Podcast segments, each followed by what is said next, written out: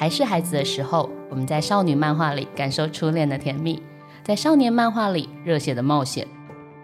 后来才知道，还有更多漫画能接住变成大人的我们。在看似明亮，但其实很黑暗的现实生活里，我们总是这样，偶尔溺水，偶尔漂浮，踢着水继续前进。嗨，欢迎加入大人的漫画社，一起看见漫画的多元颜色。Hello，大家好，欢迎收听大人的漫画社，我是主持人陈怡静。还是人物记者的时候，听别人说人生的故事，是我每天最常做的事情之一哦。在种种难以对人言说的生命故事里，最难解开的，往往都是人与人之间的关系，尤其是亲人之间的关系。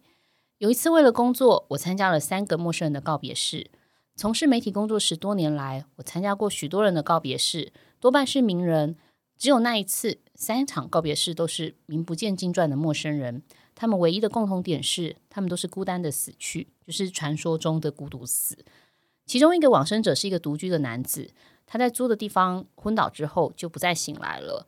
那个告别式场其实蛮悲伤的，就是整个市场空荡荡的。他的遗族只有一个女儿，父女两个人已经五年没有见面了。往生者离开女儿的时候，他女儿还只是个小学生。再次见面的时候，女儿已经是个亭亭玉立的高中生了。这个男人生前的愿望就是想再见女儿一面。那一场告别式啊，就很像一个和解。女孩在父亲的灵前哭了，她轻轻的对父亲说再见。嗯、因为我们当时是去做侧拍的采访记录，所以我们就按照传统的习俗，不不会问往生者说我们能不能拍。那当时两个硬币就是落地之后一正一反，法师跟我说他很开心。这是我的采访经验。后来大概隔年，我读到韦黎若明的漫画《送葬协奏曲》，我非常非常的感动。里面就是都是这样子的真实的人生故事。比如说，背负着父亲期待，最后独居过世的男子；舍不得母亲痛苦而不能放弃生命的小孩；找不到遗体，最后只能以衣冠冢告别的丧礼；还有那些我们经常听说的大家族里的各种遗产斗争。几个故事都让我读到非常沉默。究竟人生的最后一段路到底该如何圆满？这集节目的来宾就是漫画家韦黎若明，请韦黎跟我们的听众打声招呼。嗨，大家好，我是韦黎若明。OK，好，我为什么会说出 OK？韦林今天心情如何？今天心情还好，只是我前面听到就快哭了。欸、你很感性哎，因为其实我觉得很多创作人都可以，嗯。的特讲故事的人，他都有个特性，就是必须很去同理别人，他才可以从中去挖掘很多故事。其实你是一个漫画本身就很细腻的人，我就在想象说你可能非常的容易共感。对，所以我现在快流鼻水了。嗯，那我请我们请计划给你一张卫生纸。好好好，各位，我我我们今天邀请我李若明来谈故事，其实他真的是一个非常会讲故事的漫画家哦。在这个送葬协奏曲的故事里啊。看起来是一个礼仪师之眼，然后讲的好像是一个职场的故事，但是我觉得他其实谈的是人性关系、遗憾跟和解。那我先简单跟各位说一下这个故事，让伟丽先擦一下他的眼泪。送葬协奏曲在描述一个主角叫做林出生，这个名字也很有趣，出生就是初初次出生，对对对，对是出生之毒那个出生，啊、对，对对，你很厉害，我还想半天不知道怎么讲，因为当初想名字就是因为。这个成语，OK，对对对，所以主角林出生，他因为追求梦想跟母亲失和，然后就愤而离家，想要自自立自强这样。但误打误撞，我用了好多成语，误打误撞进入殡葬业当礼仪师，就是在协助那些像是接体啊，或者是办告别式的过程中，他看到非常多不同的人生样貌，然后也才明白说，呃，追求梦想这件事情其实是还活着的人的一个特权啦。那在送葬协奏曲里面，其实我觉得很有趣的事情是可以看得出韦黎对漫画的一个野心哦，就是这个田野工作是非常厚实的，所以他的漫画充满了真实感跟知识性，然后故事非常的好看，让漫画维持很好的节奏跟娱乐性。那在这个故事里头，有趣的事情是，出生其实是一个故事的主线，可是这个主线呢、这个小女孩就拉出了台湾的一个特有的殡葬文化，好比说少女白情啊、牵王歌啊，然后从这些习俗里。韦黎又去谈不同的生命故事，在这样一本漫画里面，你藏了这么多线头，我觉得真的超厉害的。能不能让我们知道说这个故事最初是怎么开始的？你是怎么去取材的？呃，最初其实是那那呃 CCC 的编辑，他那时候刚好其实家里也有一些那个生离死别的事情发生，然后所以他也想要去探讨这样子这方面的生死议题，然后他就找到了这个题材，殡葬业者的题材。然后那个时候我又刚好也是家里可能婆婆生病，然后到这个年纪也看过一些宠物的生死啊，然后亲人的生死，就是开始也在思考这个议题。所以那个时候看到这个题材的时候，就觉得有共鸣。那然后也想要画画看职人漫画。就同意来进行这样子的一个东西，可是这其实蛮沉重的哎。哦，对，其实当初就是很担心会不会太沉重，对。但是我我是一个就是 happy ending 的崇拜者，OK，所以我就会试着努力让他快乐起来，这样。试着努力让他快乐起来，对对对，因为这个 题材真的就是很很容易不小心就沉重了，嗯，对。然后要如何用比较轻快的步调去讲这个故事？就就会辛苦一点，要想比较多。那在取材的过程，你怎么去把这些故事？因为其实这些故事里面每一个都很真实。然后，比如说，包括像《少女白琴》啊、《千王歌》啊这些，其实是要经过一些田野的。那能不能跟我们聊一下？就是我跟你说，我看漫画的时候，我觉得有点扯。就是主角第一次出任务，居然就是去处理一个烂掉尸体。我觉得这我那时候问过你说，是不是超夸张的？嗯，对。其实我我本来预想，应该每个职业都会有个蜜月期。然后，尤其是这种要接触尸体的工作，应该更应该要有蜜月期。对，可是那个时候去访问那个从业人员的时候，就说没有。你说这个职业没有？对，上工第一天就直接去带到现场去处理遗体。对，你访问的那个人大概几岁？嗯，他看起来好像才二十多，诶，还不到三十岁。对，然后他是被前公司之前，然后为了钱去。找比较多钱的工作，所以才去做礼仪师。对，可是那个公司是算是比较小型的殡葬公司，所以我不知道比较大型的公司会不会就有蜜月期这种事情。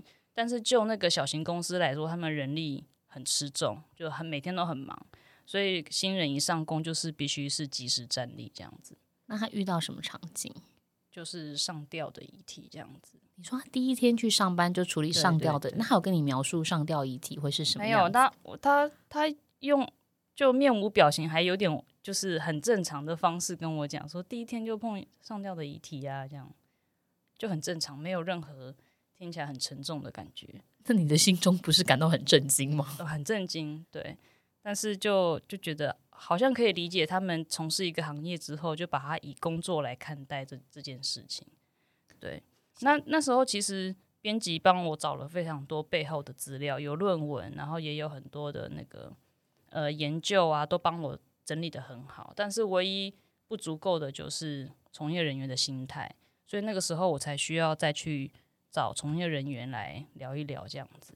那你怎么去进行这样的采访？因为如果他们都很忙，应该没有空理你，对不对？哦，有那对那一天，我是因为刚好有朋友认识殡葬业的老板，然后然后那个老板就说好，可以来采访。可是当天我到现场之后，老板人不在，底下的人没有一个人知道这个状况。然后我跟他们经理讲有这件事情，他才勉为其难的抓了那个新比较新的菜鸟来跟我聊天，然后聊也没有聊很久，就又被抓走了这样子。所以你有看到，比如说像是停尸间啊，或者是他，他本来有想要带我去看，可是你敢进去吗？当时已经做好要全心投入这个工作里，所以我那时候就想看到现场去感受，就不会有害怕的感觉。对，其实你知道，我从小其实还蛮怕尸体的。哦，我也很怕。很恐怖。如果我记得小时候，在我阿公过世的时候，我妈我妈跟我讲啊，就说我在殡仪馆里面被吓到，因为阿公过世，我们要去殡仪馆嘛。可是那个时候的，就是很早年的时候，其实尸体都不是那么好被保存的状态。据说那时候我才国小，然后有工作人员推着别人的尸体经过我们家旁边的，就是我们我们商商家旁边的时候，那个尸体差点撞到我，然后我就当场大哭。那但是从那天开始，我就非常害怕到殡仪馆，或者是看到殡仪馆这样的事情。然后我记得小时候，只要我妈开车经过殡仪馆，我就会远远的就把头埋到 后座车底，就不想看到这样。但后来当记者之后啊，老天呐，我去过好多灵堂，然后在很多灵堂发过稿，所以到后来我就我有点理解你在讲那个，就是当他变成职业的时候，你必须不能去害怕他。像我刚开始讲那个。陌生人的告别式的故事，我甚至跟着那个陌生人的棺棺木一起要移灵到火葬场，所以我是跟他的棺木一起搭电梯的。嗯嗯，靠我超近哎、欸！那、嗯、我后来就觉得，天啊！所以记者这工作完全训练了我一种，呃，怎么说呢？不害怕吗？不是，就是在心中隔绝出一个样子。嗯嗯，对对，我在猜想，或许漫画家其实也有点类似。对，当你有一个角色的时候，你就很容易从一个状况里去抽离。这是取材的时候也是这样，对对对，对，对，对，会尽量就是保持一个。其实我真的是一个不不看血腥片，也不看恐怖片的人，但是因为这个这个作品，我必须看很多遗体的照片。Oh my god！对，然后因为我不知道我会画到什么嘛，画到什么程度。对，因为在写作之前，我我需要先多看，嗯，我才能去写剧本。对，然后就看了很多就是很不舒服的照片，然后。但是结果没用上多少，这样。哎、欸，可是你这个这个故事里头出生第一次去的那个家，打开的时候，嗯、我都好像可以闻到那个腐烂尸体的味道。嗯，对，因为那那个取材你怎么做的？就是你怎么想象一个烂在沙发上的尸体？就是首先呈现那个味道的感觉，是因为大家应该都有路边经过狗狗尸体的经验过。对你，因为我小时候真的曾经看过，就在正路边，然后草丛里就有一个很完整的狗狗遗体，然后都鼓胀啊、发臭这样子，那个味道真的很呛。对，然后我想就都是蛋白质的组成，人类应该也差不多是那样，但是可能会更臭，我觉得。对，然后所以就当时就想到这样子的方式去呈现。明白哦，对，哦，那有那一幕有吓到我，而且我都好像感觉到苍蝇在旁边飞。对，其实蛮恐怖的。对，然后再来是那个沙发上那个遗体，其实我觉得可能还是表现的不够好。对，因为有人提醒我忘记画尸水了，好像是我讲的，是不是？对对对对对，应应该是对。然后就哎，对，忘记加我，我是真心觉得好像少了湿水，应该要流出来，会蔓延在那个。是要流出来，没错。对，但是这件事情真的太容易。就其实很多细节都太容易忽略了啦，但是蛮不舒服。如果真的画出来的话，我怕大家真的也会蛮怕那一页的吧？应该还行吧，还可以吼。嗯、我我其实非常喜欢这个送葬协奏曲的故事，是因为我整个感觉它的叙事是很明快，然后故事又很深入。那那其实有趣的事情是你看起来像在讲一个职人故事，但它更像是在谈人性跟关系，还有遗憾跟和解。关于关系跟遗憾这件事，我一直想跟你聊聊。包括在你第一本单行本《鬼要去哪里》也有类似的一个探索嘛？为什么这么在乎人与人之间的关系？你有过什么样子的遗憾吗？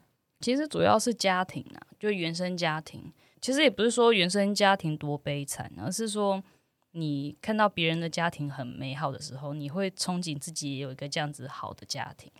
对，可是就是就是人人家家有本难念的经，对，然后不是每一件事情都是可以造成，就是照你。期望的方向去，对，那很多事情本来会觉得说以后就是我有能力了，或许能改变，但是还是不行，就是你不可能期待或是强迫别人或外在环境变成你理想的样子，那你就要学会自己去转换心态，去看待很多事情。你可以讲得更明确吗？呃，总之就是。当父母不是你理想的样子的时候，对，那这个东西永远都是无解。这样，童年不是很开心，算。其实那个时候的我，我觉得智商太低了。就是你现在回想起来，觉得是不快乐的童年，但是你当下不会发现自己过得不好。那个时候就是可能就是父母比较疏于家里的照顾，对，然后就跟哥哥有一种相依为命的感觉，这样子。你们家几个孩子啊？四个，所以你跟哥哥相依为命。那还有弟弟妹妹？因为弟弟妹妹跟我差七到九岁，对，就是小时候我们就是小孩带小孩这样。哦，你跟哥哥分别带对对一个弟弟妹妹这样子，对对，对，对，对。那你们四个是怎么相依为命？就反正爸妈就不在家，但是冰箱里会有食物，对，然后我们就会去弄吃的给他们啊，对，然后我们帮弟弟妹妹洗澡啊。然后把屎把尿，小时候都是我跟哥哥来这样子。哦，哎，我我好像没有听你这么，不是啊，因为这个到时候会公开播放。懂懂懂，好，明白明白。但是那个，所以也就是因为这样，家庭之间的关系变成是你蛮想去探索的一个在漫画里的议题。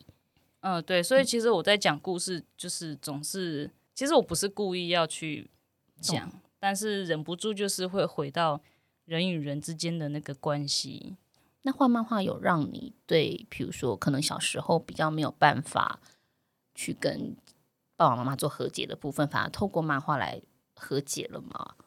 应该叫做看比较开了啦。但是其实你很难说真的什么事情和解了，对，因为有时候你会觉得。嗯，你可能会对一个人有期待，说过了这么多年了，会不会有所改变？但其实人真的就是永远都还是会是自己自在的那个样子，对。所以你只能自己换方向去看这些事情。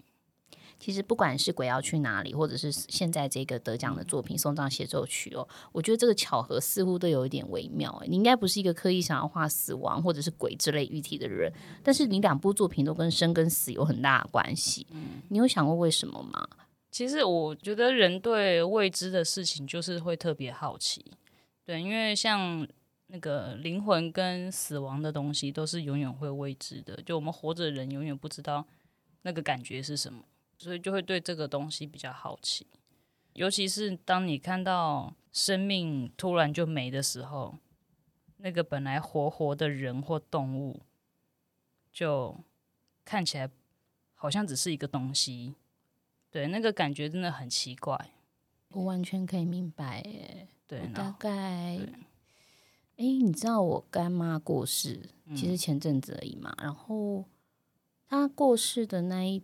天，其实我刚见过她，然后只想说，哎，离开一下应该没有关系。结果就是我离开一下想回家，然后在洗完刚洗完头，就给人家洗头的路上回来，就接到我朋友跟我说妈妈走了这样子，那我就赶快要回医院。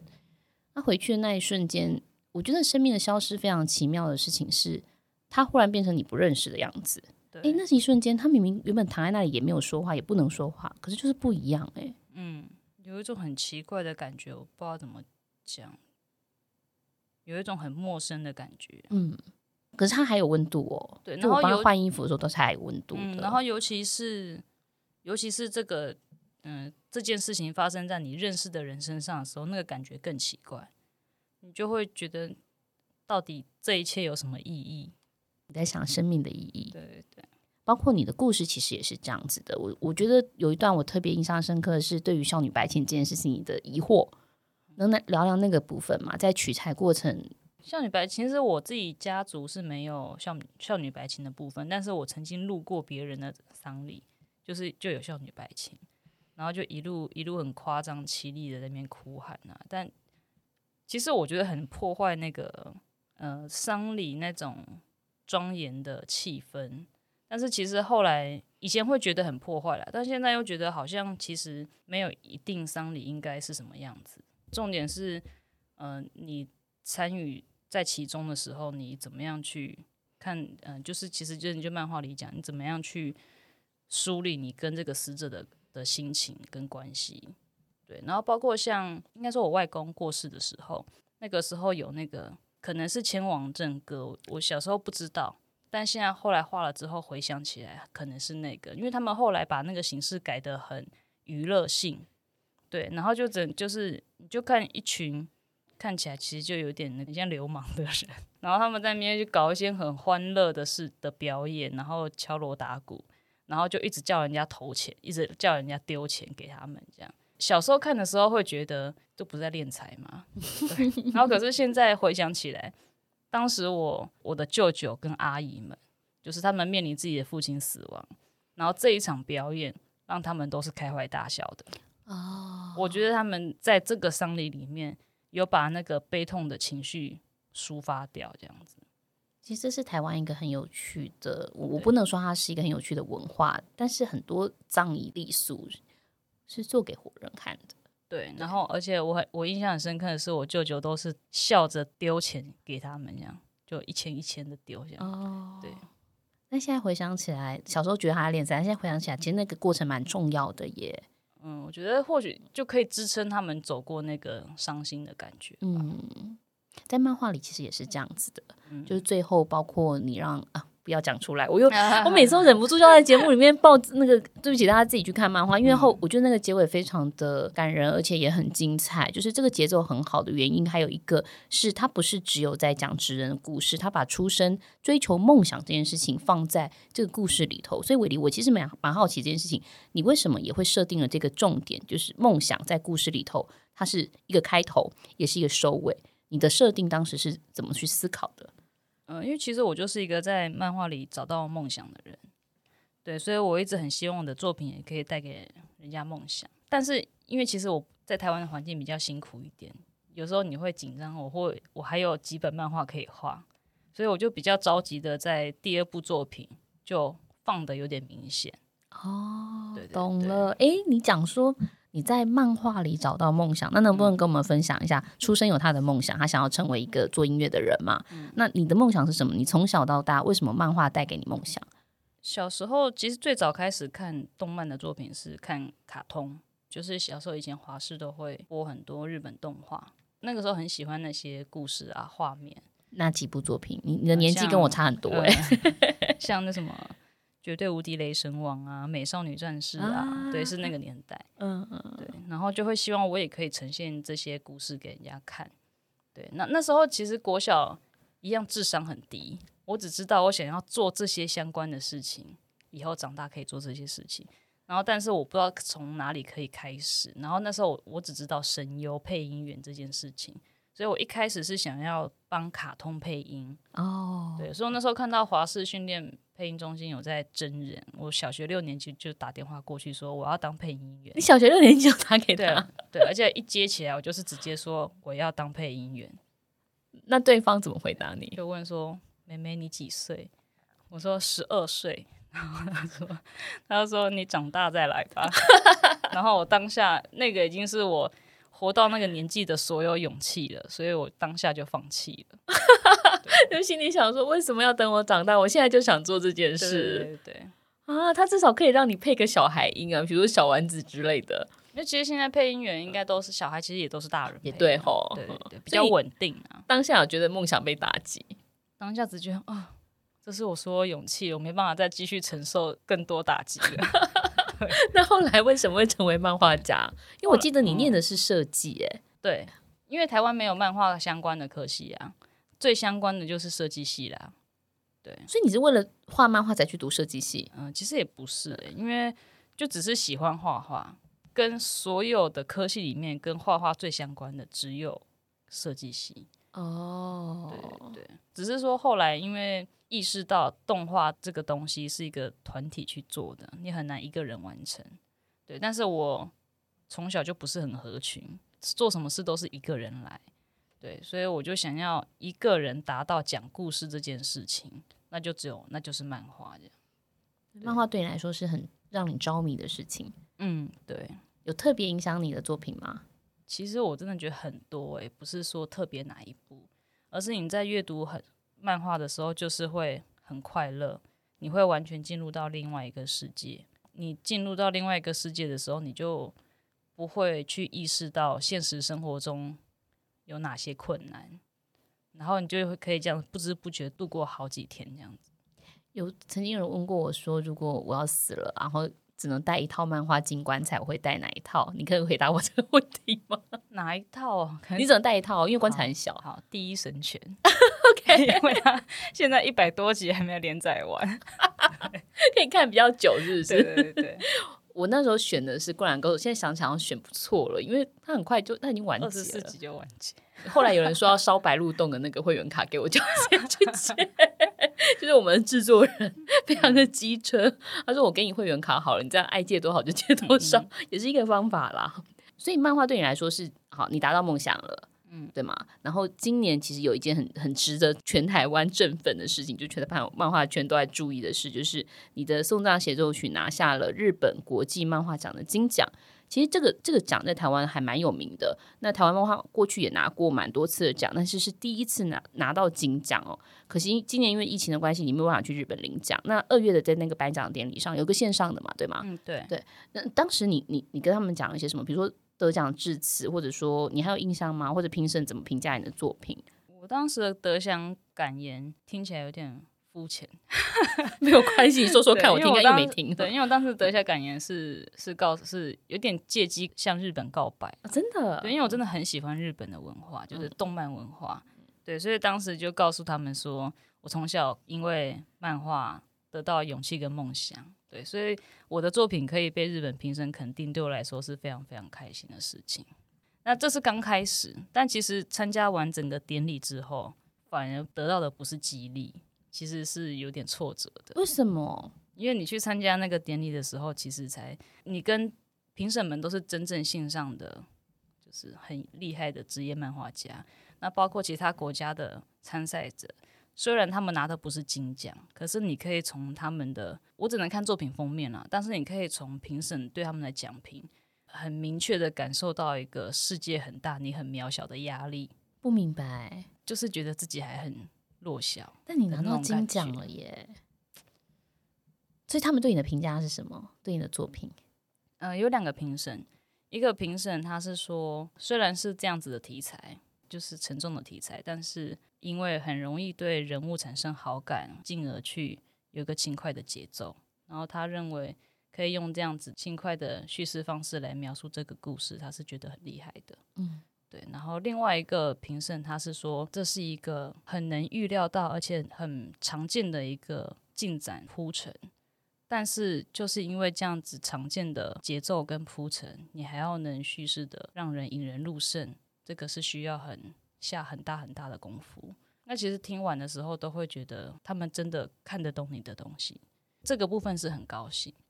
但是在他们听到其他的评奖品的时候，你真的会感觉到世界上其实好多人在创作，不是只有我们在努力的那个状态。对，对对，所以反而有一点沮丧了。对，反而觉得我已经这么努力了，但世界还是这么大的感觉。你有多努力？能让我们具体的知道，比如说每天的作息啊，或者是因为你是一个自律非常严格的漫画家。然后，就我所知道，台湾其实做周连载的人非常非常的少。嗯，可是你可以跟得上这个速度，我觉得很不容易。作为一个商业漫画家，其实最难的事情就是你要跟得上速度，嗯，然后你要维持品质。但是我觉得你在这两件上事情都做得很好。其实真的就是你要很自律。诶，你为什么突然有点感伤？你想到什么？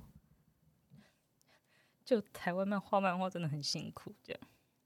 没关系，我们是一个真情流露的节目。就算你现在掏卫生纸，擦擦声音被录进去，我们也都会接受。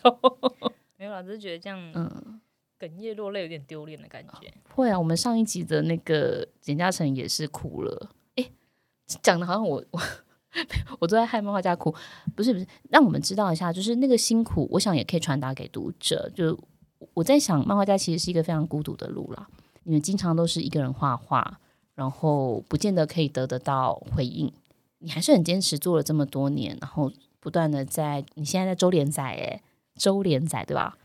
我觉得会落泪，可能就是因为现在正在周连载，超累，超累的。周连载是一个什么样的生活？让我们读者知道一下好了。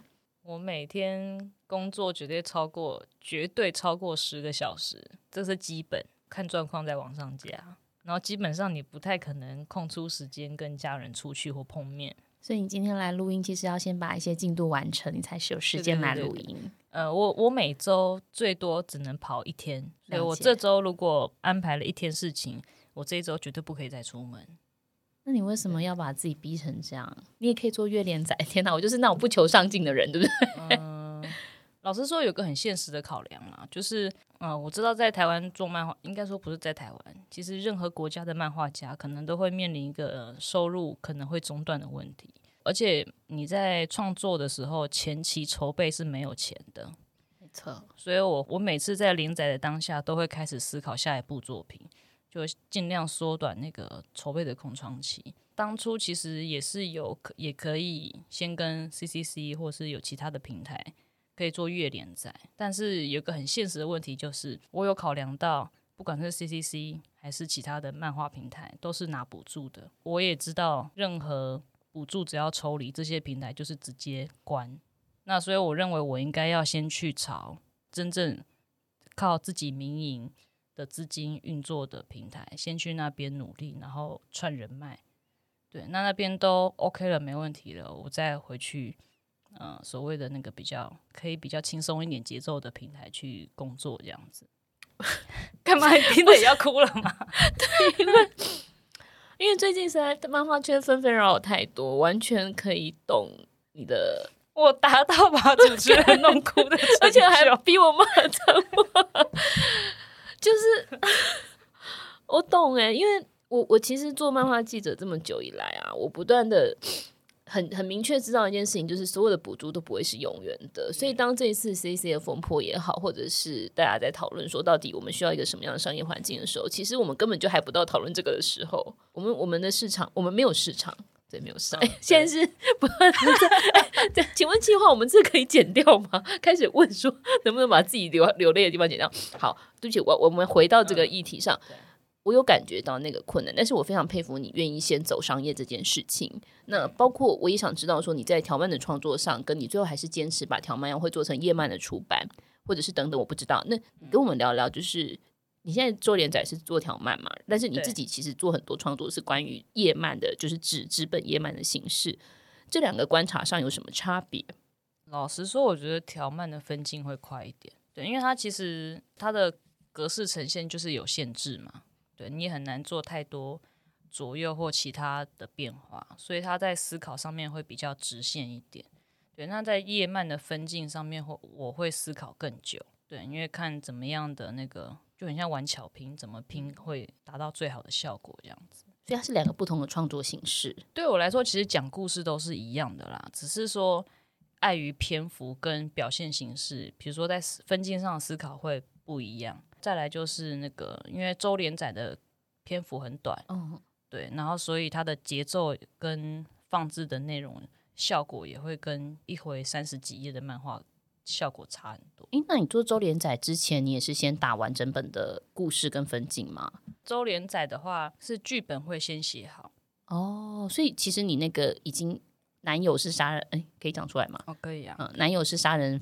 反杀人魔，哪有是男友是杀人魔？哦，男友是杀人魔的故事结局已经知道了。我写完第一季，然后会有第二季，两、嗯、第二季就结束了。这样，那你有想再把它页漫画吗？考虑一下，因为其实条漫转页漫真的很辛苦，反过来处理比较好处理。对，因为你要出成书的话，基本上全彩书出版社大概都不太会接受。对，因为成本很高。但是当初在画这个作品的时候，完全是彩漫思考。就是你的线条配置都是彩漫的效果。你如果要转成黑白的话，线条都不跟那种情况下，你还要再重新去分配它的黑白结构。对，那些都其实基本上很多都要重画。明白。好，那我们还是先好好看故事就好了，嗯、因为反正都是在说故事，只是用不同的方式说故事嘛。对，对，对。这个故事接下来你是不是还有新的计划？呃，有有，已经在酝酿了吗？第一集写完了。真的假的？就是已出书的。嗯以出书的内容来说的话，嗯、一集一集大约六回嘛，对，对，第一集写完了，第二集这个作品一样是当初跟 CCC 的编辑跑的啦，嗯、就是在做杀人魔连载前期的时候，就还比较有时间的时候，就跟 CCC 的编辑先跑了，但是因为周连载真的太累，就先放着，等这个连载结束之后，会再把它往后写。对，了解，所以这个结束之后，你会马上又紧接着下一个故事再进行。对对，对，而且你同时还在想下一个故事，对不对？对对对对对，天是忍不住会这样子啦。嗯嗯，对，因为好可怕。我真的觉得在台湾就是好，不要一直讲在台湾，就是漫画家太松懈，就会很容易就是如果你遇到状况，你就是直接掰这样子。可是你是把漫画当职业的人，就是他这是你一辈子要做职业。我希望可以以这个为职业一直做下去。OK，好，好，那我们回到比较欢乐的状态上。嗯嗯，维尼，你有一个很有趣的习惯。我那时候听到的时候，我真的是在家里大笑。你画画的时候会听政论节目？嗯，对对，对。为什么？而且你今年过年超好笑，我在你的脸书上看到说你在哭 喊，过年的时候没有政论节目要怎么活下去？对，对对。为什么？为什么？应该以前是很政治冷漠的人，然后后来发现你的生活不可能有一件事情是不受政治所影响，我就开始对政治很好奇。所以看政论节目去了解现在的政治状况，就变成我的兴趣之一，这样子。所以你一边画画一边听政论，你不会觉得有时候很荒唐吗？就是那个荒唐，所以好笑。他我觉得，所以才比综艺节目好看。那你而且又是真实的事情，因为 就更好笑。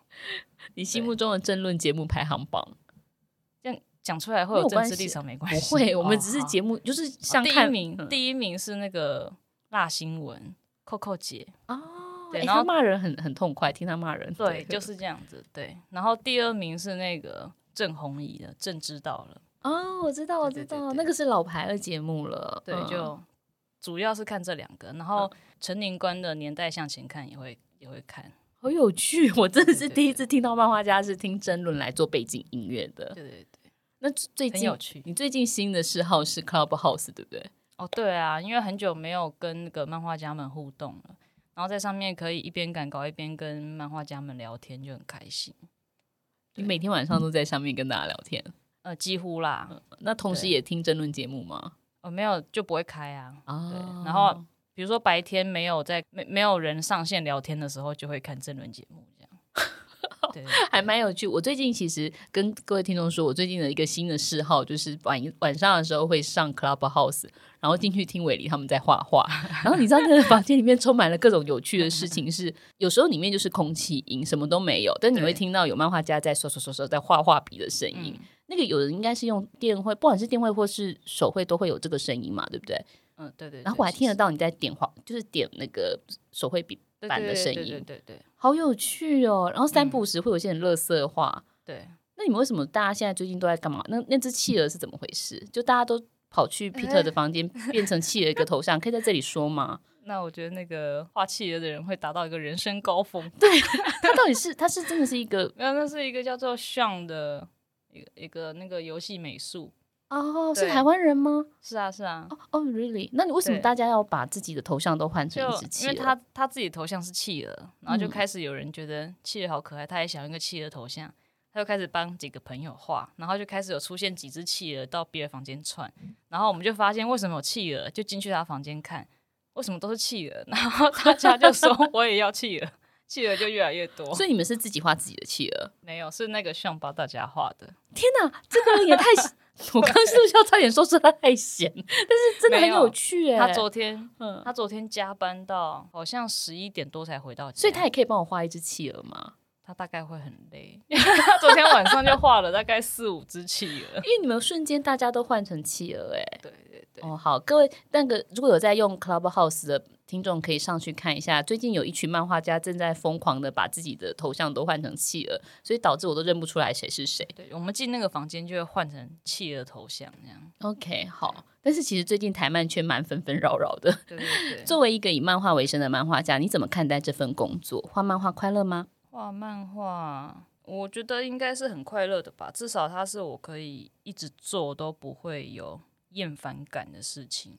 因为比如以前也也有去公司上班过，那些工作大概都是做个半年一年就会开始有一种极度的烦躁感，对。但是漫画真的是可以，我一天坐在那十二个小时都不会觉得烦，对。虽然画得很累，但是绝对不会烦。明白。那这么喜欢画漫画的你，有没有想过想把读者带到哪里去？我会问这问题，是因为曾经有编辑跟我说，他的工作就是要把读者带到没有去过的地方。那我也会好奇，漫画家是不是其实有想带读者去哪里？嗯，我真的是创创作脑，我做很多事情的时候不会想太多，能达到什么样的结果。对，我只希望大家看我的漫画的时候是看得开心的，这样子。明白。虽然说有时候是沉重的故事，对对对，还是一个不要悲伤到底的人。对对对对。好，那最后我们跟我们聊聊最近的心情吧。就是在创作《送到结局》过程之中，跟你的生命经验其实有一个很奇妙的连接。这本书那个时候，就是我其实前面有讲到，决定要画这个题材的时候，就婆婆就得知她生病，就是癌症复发这样。对，然后一直到开始在画筹备期的时候，发现她癌症复发，然后到开始在完稿的时候就就走了这样子。对，然后那个时候在整个家族里，大家都还都在伤心难过的时候，然后我在画着送葬协奏曲。就有一种很奇怪的共识感，对，因为我在创作经常会有这种共识感，然后这一次画这个作品的时候发生这件事情，有有点微妙啦。但是然后那时候其实也是有点小小自责，因为画漫画很忙，我其实没有太帮忙婆婆的事情，对，然后甚至先生去照顾婆婆的时候，我是在画漫画，但是你留下一个很重要的作品啊，嗯嗯嗯。对大概是这个状态。好像所有的学习其实都有意义的，对不对？虽然说你没有直接参与到很多丧礼上的忙碌，可是你在画这个漫画过程，也在学习怎么道别。我觉得我看漫画这么多年哦，就是对我来说，你的作品真的是充满深度跟广度，这是比较特殊的。大部分的台湾漫画不是很娱乐，就是很知识性，可是你是两者兼具。然后，这是真心真心，因为我其实你也知道，我看台湾漫画看很多年了。然后我特别喜欢的是，就是你很擅长去观察人性这个部分。你知道这个能力很珍贵，就是我们在通往人心的道路，那个是非常很幽微又很困难的。我真的很幸运，我们有这样的漫画家。谢谢。你是又要哭了吗？没有没有，那就好。好，那最后有没有什么话想跟我们台湾漫画的读者说？就好好看漫画吧。对，看漫画是很棒的事情。好，那今天谢谢伟迪的分享，谢谢谢谢大家。好，那就大人的漫画社，我们下一集再见喽。